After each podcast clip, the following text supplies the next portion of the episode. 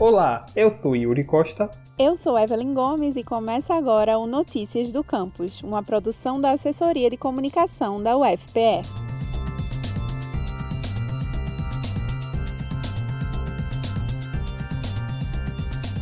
Hoje você confere o segundo episódio da nossa série especial sobre os 100 anos da Semana de Arte Moderna. Bom, e assim como no ambiente da música, a literatura era uma das áreas artísticas em que os autores mais buscavam romper com os padrões pré-estabelecidos, especialmente pelo contexto de mudanças e inovações que o país vinha passando. E é por isso que a Semana de 22 é considerado um dos grandes divisores de água da nossa cultura. Foi a partir dela que novas tendências foram incorporadas na literatura especialmente na abordagem de temas relacionados ao contexto nacional. Além disso, vários questionamentos e debates foram trazidos à tona a partir do evento. Nós conversamos com o professor de literatura brasileira e portuguesa da UFPE, Fábio Andrade, e ele nos falou a respeito dessa quebra de paradigmas. Eu acho que a gente pode definir de duas maneiras essa proposta.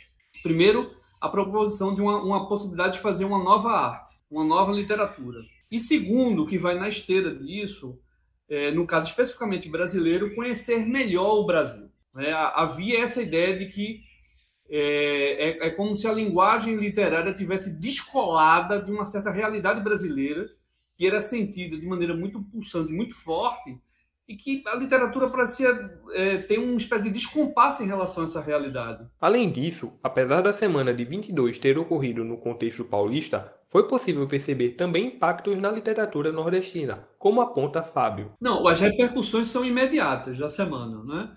Uma figura como Joaquim Nojosa, por exemplo, que acaba se transformando num verdadeiro apóstolo do modernismo paulista.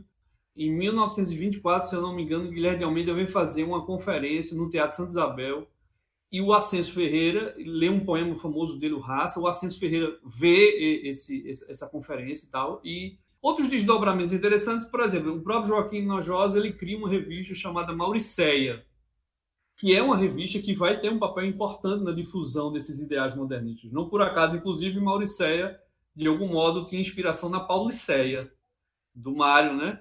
A Revista do Norte também foi outra revista da qual participaram Joaquim Cardoso, por exemplo, depois Vicente do Rei Monteiro. É interessante ressaltar também que, mesmo que a Semana de Arte Moderna tenha acontecido há 100 anos, ainda é possível perceber alguns desdobramentos na literatura atual. Por isso, é sempre importante fazer o exercício de revisitar as obras e autores que marcaram o modernismo. E no próximo e último episódio da nossa série especial, você vai conferir mais sobre o cenário das artes plásticas durante a semana de 22.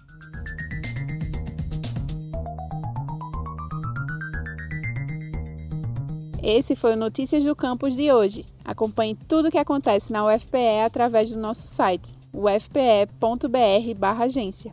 A gente também está no Twitter, UFPE Oficial, e no Instagram, ufpe.oficial.